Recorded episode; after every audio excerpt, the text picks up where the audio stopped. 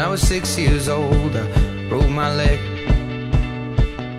好，随口说美国。呃，那么这一期呢，给大家聊美国的通货膨胀啊，以及应对这个通货膨胀啊，作为美国普通的投资者啊，有哪一些对策？然后我再来评价一下这些对策，呃，在今年就是就是当下是否能用得上？呃，美国的通胀啊，作为一个话题，是最近才被热烈讨论的啊。那当然是因为美国四月份的 CPI 的这个数据，昨天晚上。现在美西时间是周四晚上嘛？那么它是周三晚上，美国劳工部啊公布了美国四月份的 CPI。呃，那当然，呃，那么这几天就美国的各路新闻啊，评论家啊都在写各种文章来说美国的这个通货膨胀，因为这个既是社会问题啊，又是经济问题，然后和股市的这个关联度又是非常高的。啊，所以这个是这几天的热点，来和大家比较系统性的来聊一下。呃，就是其实这一阵子我们的有会员节目就有很多内容是谈美股的嘛，以及谈美国的经济，其实都有提到哈。呃，但是这一期呢，我们专门开辟出一期来给大家重点聊通胀这个话题。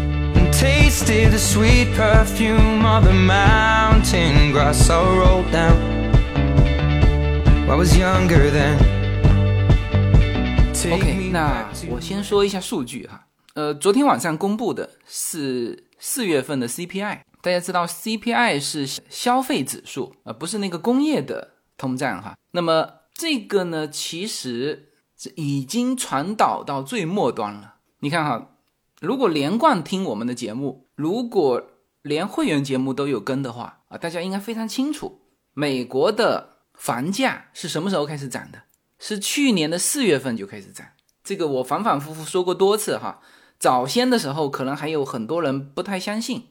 啊，说你这个美国疫情如此之严重，怎么可能房价还在涨呢？但事实上它就是涨的。然后从三月底四月初开始，美股走出那个黄金坑之后，继续往上涨，呃，这其实都是通胀的一部分。那我们现在在这边大喊通胀的时候。实际上已经传导到最末端了啊，就是这个 CPI 指数。我们来看一下这个数据哈，你看数据显示，不管美国的整体 CPI 还是核心 CPI，四月份增速都创出惊人的记录。其中，美国四月份整体 CPI 同比大涨了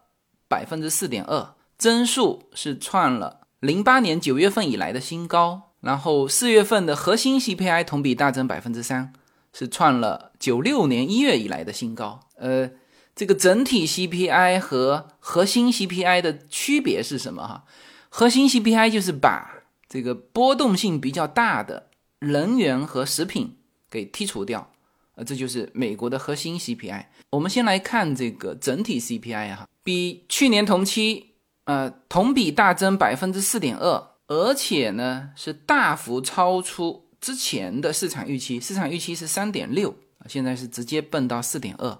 然后这个增速啊是十三年以来的呃最高。啊，即使这个就是与上个月比，就环比也上涨了零点八，然后这个环比也是零八年六月份以来的最大的环比增长，就是我手上正好有这一张从零六年一直到二零二一年的。美国 CPI 的一个表格哈，呃，其实零八年这个 CPI 涨过现在的这个四点二，也就是在那一瞬间，就是零八年八月份的时候是五点四啊，这这几十年来呃算是最高的这个 CPI 的增幅了哈。然后九月份是四点九，然后十月份就直接回落到三点七啊，所以刚才说到的就是九月份之后啊就没有超过现在的 CPI 增幅的。那么这个是一个数据，啊，第二个呢就是叫核心 CPI，啊，核心 CPI 更加的凶猛哈，这个涨幅是创了一九九六年一月份以来的最大增长。那么此前市场预计的是二点三嘛，那环比也增长了零点九二，上个月相比的这个环比增长，那么如果从图形上看，就是非常陡峭的一个向上的一个曲线。那这个是创了一九八一年以来最大的增幅啊，所以市场呃，我的感觉是市场对于这次 CPI 的数据哈，倒不是说它突破了四点二，而是它以这么快的、这么猛烈的速度突破四点二，那这个是市场比较恐慌的。当然，这个和就上一个题材，就是我们现在常常，因为我们买入股票，那肯定是做多嘛，那那这个市场上总有一波又一波的空方的消息来冲击这个我们做多的信心。那上一轮是什么呢？啊，大家记得上一轮是什么吗？对了，是美债的收益率啊。那当时呢，啊，也不是说那个数字很吓人，而是那个上升的速度很吓人啊。那么我觉得和这一次的就 CPI 的这个增幅啊有类似之处啊。因此我们看待它的时候啊，其实呢也可以借助就上一波来势汹汹的这个美债收益率的那一次的危机。呃，最后是怎么解决的？现在可能大家都忘记这件事情，是吧？后来它就是快速下降嘛。来，我们来看一下这一次这个 CPI 的增幅，就是分析一下，看看哪一些是涨得更多的哈。从分项上看，呃，一个当然是能源价格了。最近在美国啊，有开车的，就是开的不是电动车的哈，是汽油车的。我其实半个月前。我那个宝马叉五去加油的时候，我回来就跟叶子说：“哎呦，这个我说我以后得多开你的电动车。为什么？那时候油价已经很贵了，最近又是飙涨啊！所以在美国有开车的啊，就会发现，汽油价格上去了。第二呢，就是服务价格。什么叫服务价格呢？比如说酒店、餐厅啊，酒店、餐厅是服务业啊，那这个也非常非常明显，因为我们六月份很快又要去旅行了嘛。那叶子今天是已经订了所有的酒店了。那他就说，呃，这个酒店价格上涨的非常厉害，呃，之前可能只要八九十块钱的啊那种，因为我们这次去的是美国西部嘛，就地多人少的那种地方哈。那原先是八九十块钱的，现在全部是一百五、一百六美元哈一个晚上。所以这两个价格啊是主导了这次 CPI 的增长。你看哈，服务价格同比飙升百分之四点四。创了一九九一年以来的最高水平，然后还有什么细项涨得特别多呢？他说，这个推动这次 CPI 大幅增长的最大贡献啊，居然来自二手车和卡车价格的上涨。在过去十二个月里啊，因为它是同比嘛，同比是跟去年的这个月相比，所以说在去年的十二个月里，二手车跟卡车价格指数上涨了百分之十哦，那这个是很厉害哈。然后。啊，航空票价指数在四月份也大幅也大幅上涨了百分之十点二。那这个我们很明显哈，这个机票的价格提高了。四月份的娱乐家装、呃家居装饰以及经营指数均上涨了百分之零点九。三月份是上涨百分之零点四啊，然后机动车保险指数继续上涨，四月份上涨了二点五。然后四月份汽车和卡车的租赁指数大幅上涨。涨幅高达百分之十六点二，呃，这个我们也非常的明显哈。我们本来这次想租房车出去的，后来想想看算了，这个房车价格飙涨，就是租赁的价格哈，我们还是开自己的车出去。然后通讯指数在三月份维持不变之后，四月份涨了百分之零点四。然后是服装指数啊，服装指数也有所上涨，但是不多啊，而且。服装呢，前两个月还是连续下降的。四月份服装指数上升了零点三啊，然后教育、酒精饮料、个人护理、烟草的指数在四月份也都有所上升。然后是，然后是医疗保健指数也还行啊，上升了零点一。处方药指数上升了零点五，医院服务指数上升了零点二。然后呃，它这个列的非常细哈，还有一个医生服务指数，就是。刚才那个是指医院的价格啊，现在是指医生的价格。医生价格是在连续三个月上升之后，四月份反而下降了零点三。好，那么这个是呃所有的 CPI 的主要数据以及一些细项。呃，那么这个数据公布之后啊，那当然是这个多米诺骨牌哈，就是一系列的这个预期呃要调整。啊，第一就是加息的这个预期，那加息预期当然又是和美股息息相关啊。之前有听我节目的就有听到这个数据，就是当时它有一个加息的预期嘛，就是当时是二零二二年十二月份，也就是到明年的十二月份，说美联储加息二十五个基点的概率是百分之八十八啊，那已经是蛮大的了哈。就当时我是用来驳斥那个恐慌论的，因为当时这个说美债收益率上升啊，就是担心加息嘛。然后当时说到今年年底啊，加息的可能性是多少？到明年年底加息的可能性是八十八，呃，那我当时的说法是说是明年年底加息，你现在恐慌什么？是吧？好。那么现在啊，这个 CPI 指数公布之后啊，现在这个百分之八十八的概率啊，同样是明年年底哈，上升到了百分之百。也就是说，就按照现在的这个 CPI 的增幅，那到明年年底，美联储肯定要加息。好，那么这个是这个通胀的数据啊，以及啊我们接触到的一些通胀的现实。呃，然后我再强调一下哈，现在啊是通胀的末端。也就是说，你现在听到通胀的时候，通胀已经传导到你的生活当中了，这实际上是末端。在此之前，美国的房价、美国的股市啊，都已经通胀上去了。我再说一个，这个新兴市场就是美国的币市啊，应该说全球的币市哈，这个比特币、狗狗币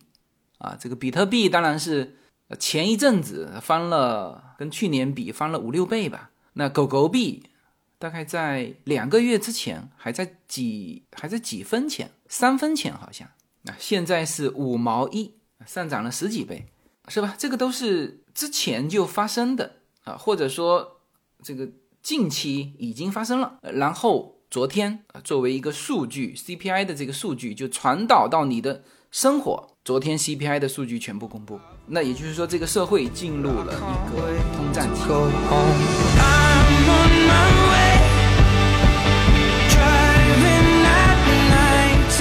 随口说美国会员专区的内容已经同步在喜马拉雅上线，现在大家点击我的名字“无限自由”，就会发现新的这一张会员专区的专辑，点击进入就可以听到。更为专业、更为深度的美国资讯，会员区的独家内容有更深度的美国热点分析、跨境创业、美国投资、移民干货，关于子女和留学生方面的美国教育，以及关于长期规划和强势思维的这些价值观的探讨。啊，当然还有我们的社群资源。那现在大家就可以点击购买我们的会员专区内容，这个内容将同步无限空间的会员专区内容。谢谢大家。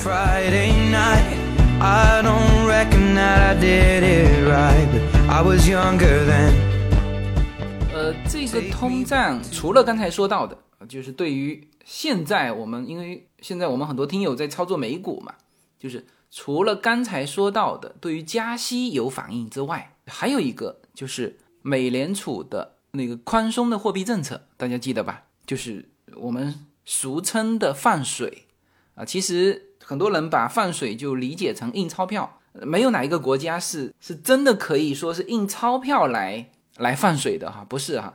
美国执行的叫宽松的货币政策，那么其中美联储啊会每个月拿出一批钱来。来购买美国的国债，因为美国要刺激经济嘛，它要发债。那这个债呢，当然有很多国家来买嘛。那你美联储自己也得买啊，所以这个就是美联储买国债的这一部分啊，这就叫它宽松的货币政策。那么之前这个宽松货币政策是一直有的，就是每个月买它多少。但是呢，现在是如果这个通胀率持续高于美联储官员希望的这个水平。那么可能他们将不得不放弃这个宽松的货币政策。当然，这次是一个可能，那也是市场的一个就空方的一个预期，也是不利于这个市场的一个预期啊。所以现在这个 CPI 的这个指数一公布，两大利空的这个预期就摆出来了啊，一个是加息啊，一个是停止宽松的货币政策。所以这几天，昨天哈，美股是三大指数同时下跌。那今天当然又反弹起来啊，呃，但是这些信息对于就是成长股，就是我们说现在我们讨论比较多的，比如说特斯拉啊，比如说木头姐的那个 ARK 基金啊，这个都属于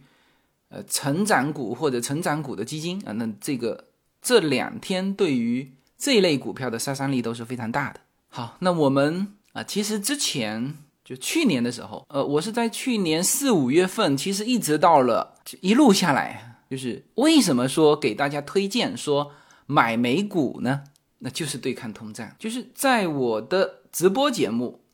以及我的会员节目里面，应该大家不陌生哈。我说了，我我已经说了非常多次，通胀要来了，而且从切身的这个经历告诉大家，哎，你看房价已经涨了，那么接下去股市应该要涨，所以说从去年的熔断之后，一路爬升啊，不断的创新高，呃，这就是通胀啊，以及对付通胀的办法，实际上。把钱投到股市是应对通胀的办法哈，所以关于通胀以及如何应对通胀，呃在之前的直播和会员节目里面已经呃说了多次了。呃，那今天呢是正好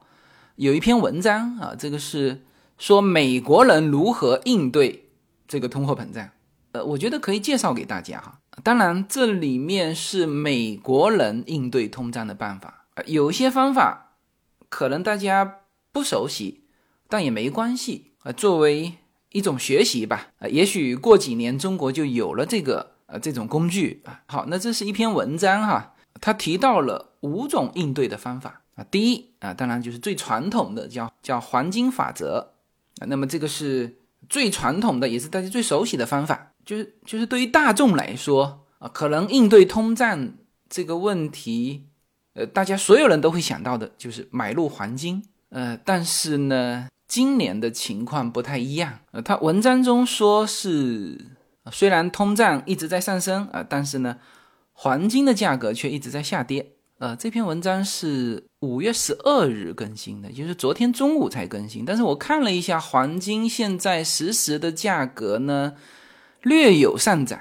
那当然很明显就是。那和预期的，就是在这种通胀情况下，黄金价格应该要更高哈。但是可能之前，你看他说的是通胀率从一点三翻倍到二点六的时候一直在跌。那么这个就是今年的特殊情况。呃，他说从历史上看，黄金在通胀率较高的时候确实表现良好啊，即使在那些通胀率飙升到两位数的国家也能够保值。所以他这个提的第一个还是黄金哈。他说在正常的时期。可能表现远不如股票，但是呢，高通货膨胀率的时候啊，它能够起到保值的效果。呃，我看了一下，它正好有列了一张表哈，它是从一九二六年以来八个通胀期，呃，每个通胀期是挑那个时间持续超过六个月，呃，通货膨胀率达到百分之五以上的这个八个时期。做的一个数据，其中就有列到黄金啊，你看啊，黄金在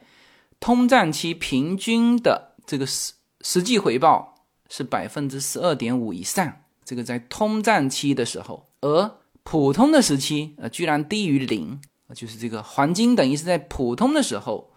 呃没有什么用，但是在通胀的时候会起到保值的作用啊，这个是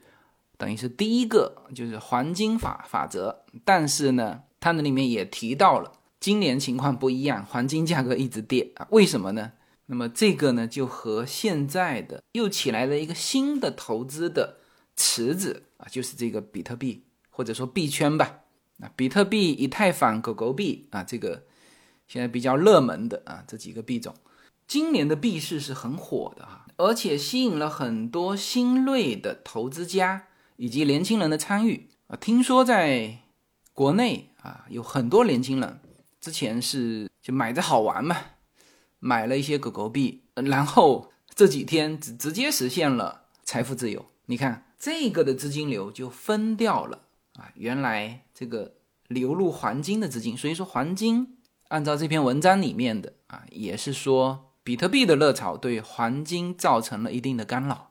呃，好，那么这个是第一个应对方法，但是好像今年不太有效哈。第二也是很传统的，就是我们读过经济学的，一般都会知道啊，就大宗商品是典型的通胀的对冲工具。那么这个大宗商品啊，就包括了石油、这个金属啊，比如说铜、木材、矿业啊。所以通货膨胀在价格上升的时候，大宗商品的价格通常涨幅最大啊，因为它需要很长的时间才能建立起新的产能来满足需求。呃，但是这个问题呢，就是如果你是正好做生意的，而且正好做的是大宗商品生意，那是可以，就是你多囤一些货。就普通人，这个大宗商品可能跟你就没有太大关系。有些人说，那我就做期货，期货不是那么好做的，你囤现货也不行。你看这文章里面也写到啊，就是大宗商品的问题在于，除非你有一艘游轮或者是一个巨大的仓库，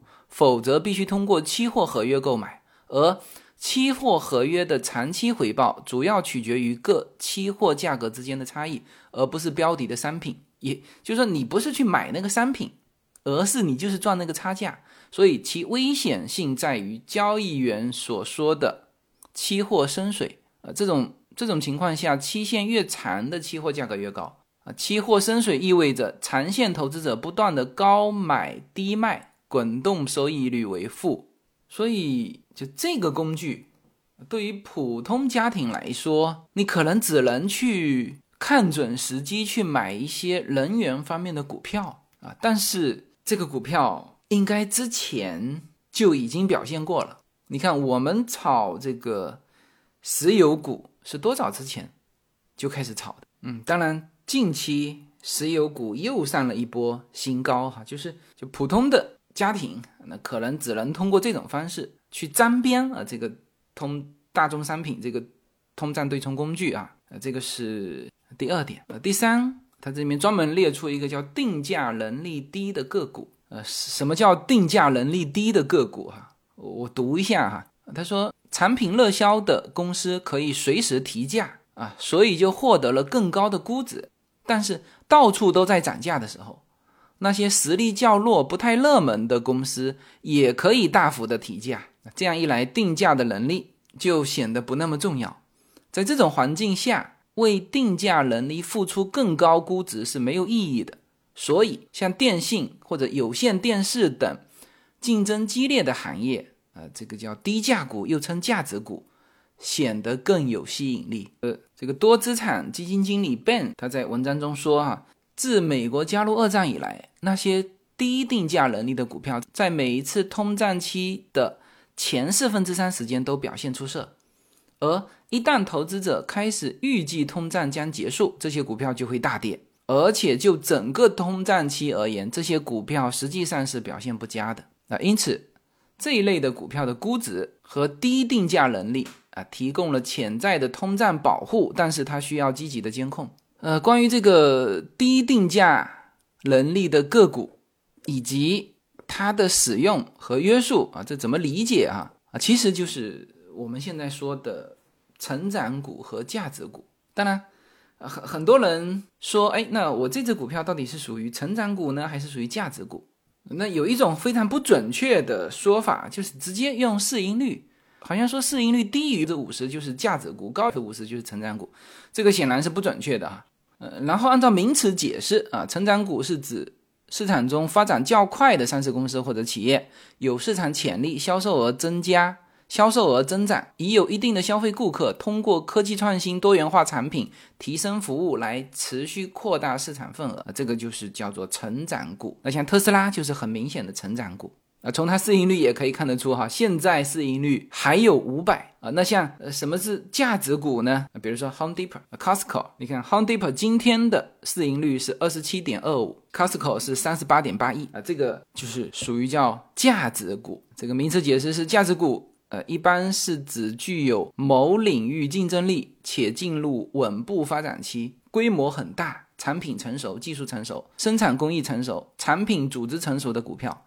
企业具有相对的规模和垄断势力。那这个就是典型的啊，像 Home Depot 呀、Costco 呀，啊，这都是属于叫价值股。那么。这篇文章里面，他用这种方式叫做定价能力高和低来区分这个成长股跟价值股，也是一个角度哈，也蛮有意思的。你看刚才他说到的成长股，就是这些热销产品热销的公司可以随时提价，因此呢，它获得更高的估值。但是在到处涨价的时候，就是通胀的时候，就本来它是没有这个。定价能力的啊，就是激烈竞争的，比如说电信啊、有线电视啊这些啊，比如说像 Costco 呀这种超市，它它不可能敢这个乱提，因为它竞争非常激烈。Costco 提价，那就是给沃尔玛去做生意嘛，是不是？所以他平时很难提价，但是通胀一来，他们这个时候就可以提价。所以呢，用这个角度，这个被称为叫价值股，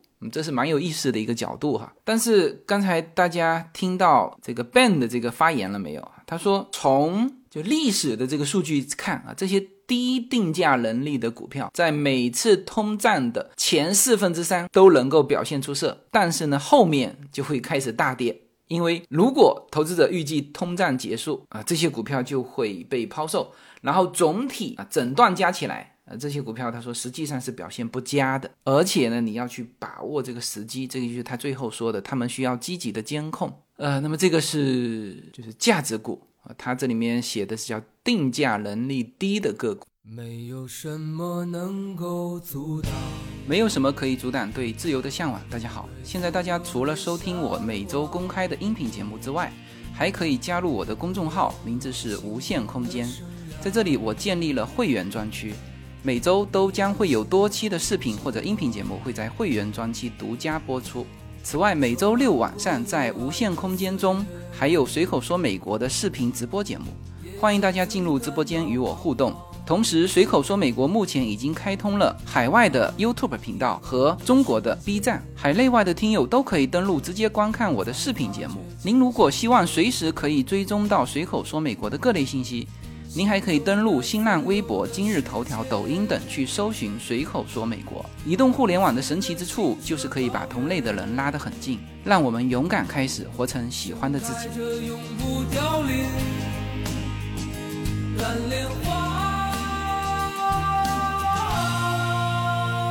这是第三了，呃，第四呢，呃，这个是国内可能没有啊，叫 TIPS 啊，全称就叫通货膨胀保值债券，呃，这个是我也接触很少哈，这种债券呢是通胀保护的最佳来源。啊，因为他说这种债券的票面利率和到期偿付与消费者价格直接挂钩，比如说啊，十年期的 TIPS 的利率就是比通胀率低零点九个百分点。当然，这种保值债券的问题就是持有成本比较高那。对于持有 TIPS 的投资者来说，呃，通胀率需要在十年内至少上升。零点九才能够维持购买力呃！如果通胀担忧抬头，那当然 TIPS 的价格可能会上升，更多的投资者会去购买这一类的债券。但是对于持有这些债券至到期的投资者而言，他们能够得到的回报，最佳的回报就是通胀减掉零点九，就是就是还是跑不赢通胀嘛，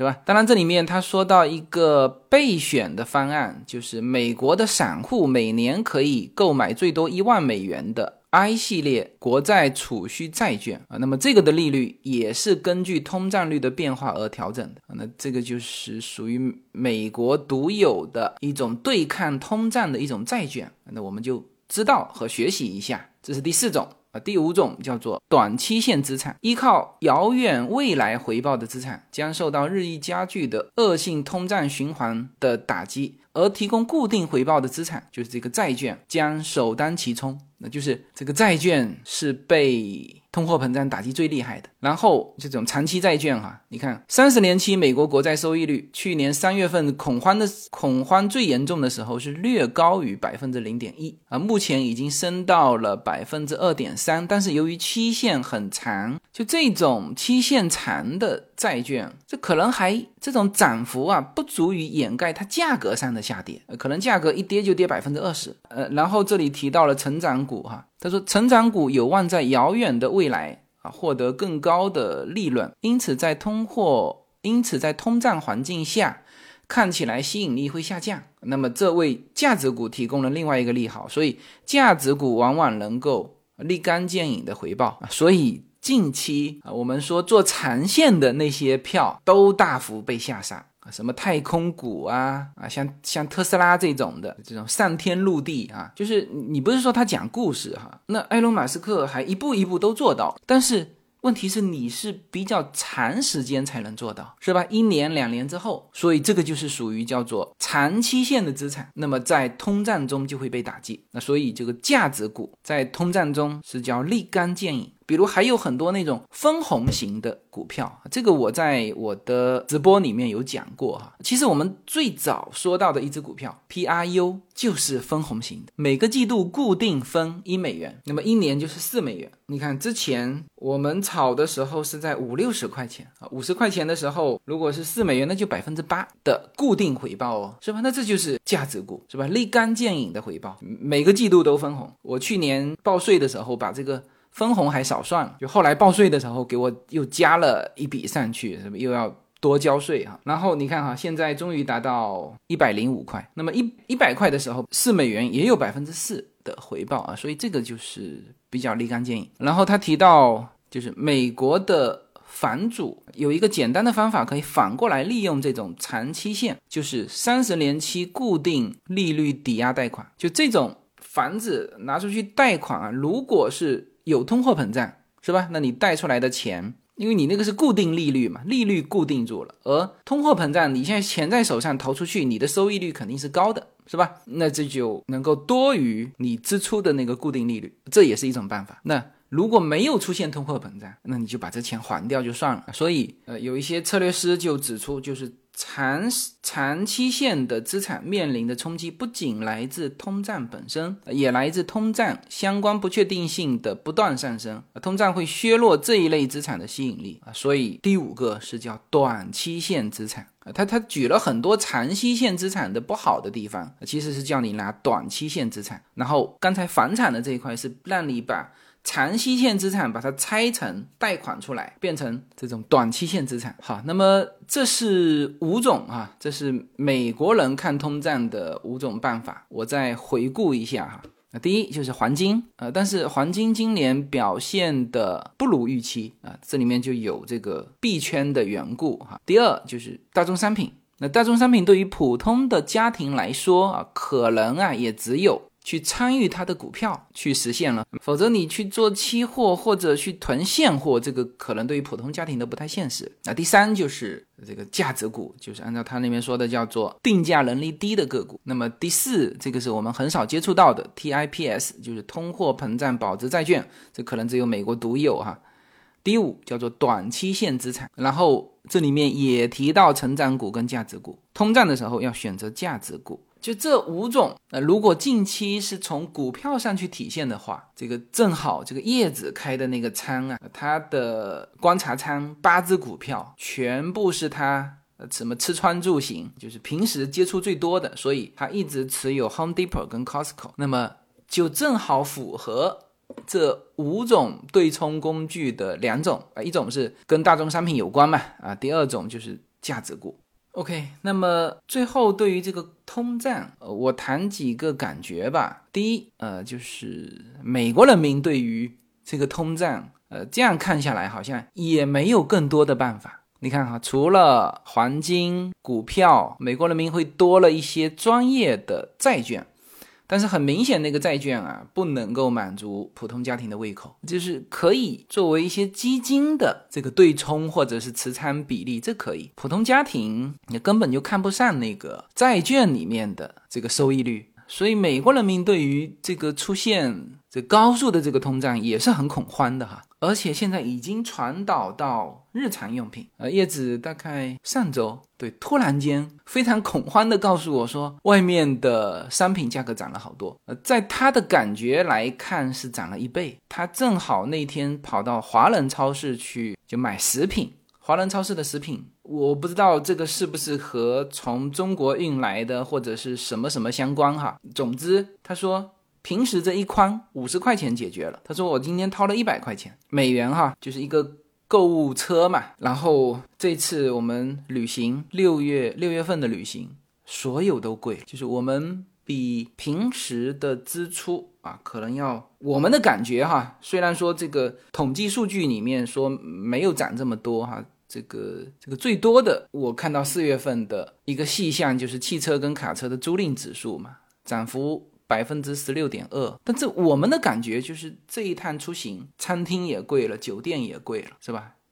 加油油费也贵了。当然，这趟如果我们选择其他路线，我们还是可以用特斯拉哈，就是免费充电。但是呢，这次我们要去再次去拱门国家公园，因为小孩子还没去过拱门国家公园，是八年前我跟叶子去的，所以是走那个路线。那个路线其中有几个点没有特斯拉的充电站，所以你就只能开汽油车去了，是吧？所以我们整个六月份旅行这一趟，感觉就要涨百分之三十，可能更多吧。有这种感觉，所以面对这个通胀，我觉得每个家庭应该都感受到它的压力。然后另外一个感觉哈，说点乐观的，就是我看这个无论是就历史以来的 CPI 的整体指数和核心指数这个来看，比如说我们用整体指数哈，二零零八年的时候，按照这个曲线呢，高于四点二的也只有四到五个月之后就快速回落。你看哈，八月份最高，那就是二零零八年六月、七月开始涨上来，就六月、七月也超过四点二，八月达到最高五点四，然后九月是四点九，十月份就直接回落到三点七。也就是说，你看我们如果现在算已经涨了两个月的话。因为之前从一点几开始涨上来，那即使它突破四点二啊，比如说下个月突破四点二，呃，这里面可能要有两个月到三个月时间，嗯，所以有一些人对于这个通胀，当然美联储是呃说这个通胀是可控啊，这个通胀会不会持续时间很久，会快速回落等等，呃，但从历史上看也是这样，你涨价。会造成生产的大规模增加，呃，或者说你原来就是东西少，所以才涨价，然后价格一上去，人家供应就增大了，然后三四个月之后就达到平衡，一达到平衡，所有人锁在仓库里面的那些货物或者是人员都要开始降价销售，就处理库存来，那么这样就会冲抵这个通胀，让通胀快速下来，所以。即使现在开始通胀，对于这个成长股或者是对于美股本身有压力的话，大家可以把仓位清掉啊，或者留一半的仓位，或者你如果有时间啊，就是紧紧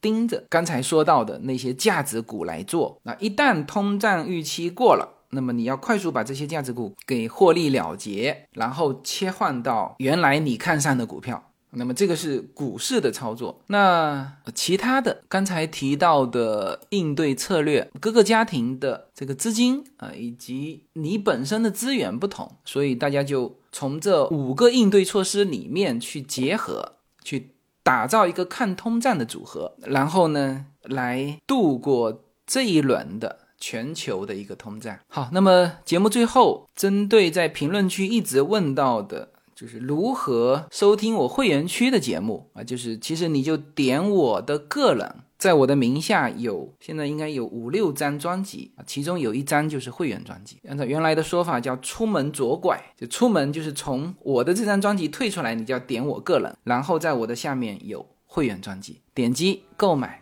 就可以听到我更多的关于美国的更专业的一些内容，好吧？行，那这一期节目就到这里，好，谢谢大家。I can't wait to go home. I'm on my way. Driving at 90 down 大家好，我们的社群品牌 Yuna N Lin 的加州优选商品已经在中美热销中。在美国，你只要在亚马逊上搜寻 Yuna Lin Y U N A L Y N N，立刻就会跳出我们的商品。目前 Yuna N Lin 这个品牌。已经热销到美国一百七十多个城市，在中国，你只要在手机淘宝中同样输入 Yuna Lin Y U N A L Y N N，你就可以找到我们 Yuna N Lin 的天猫国际旗舰店。如果您是在喜马拉雅上听到这则信息，那么直接在我的这个节目的封面，你会看到一个红色的推车，写着 Yuna N Lin 流油果油，点击进去，也就是我们天猫国际的旗舰店。现在无论你是生活在美国还是生活在中国，您都会非常方便的能够网购到我们 Yuna N Lin 这个品牌的商品，拿起手机下单就可以品尝到自由军一家为您。分享的加州阳光的味道，谢谢大家。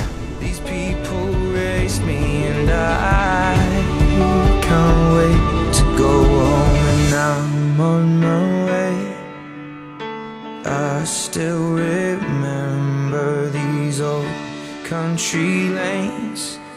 when we did not know the answers and I missed the way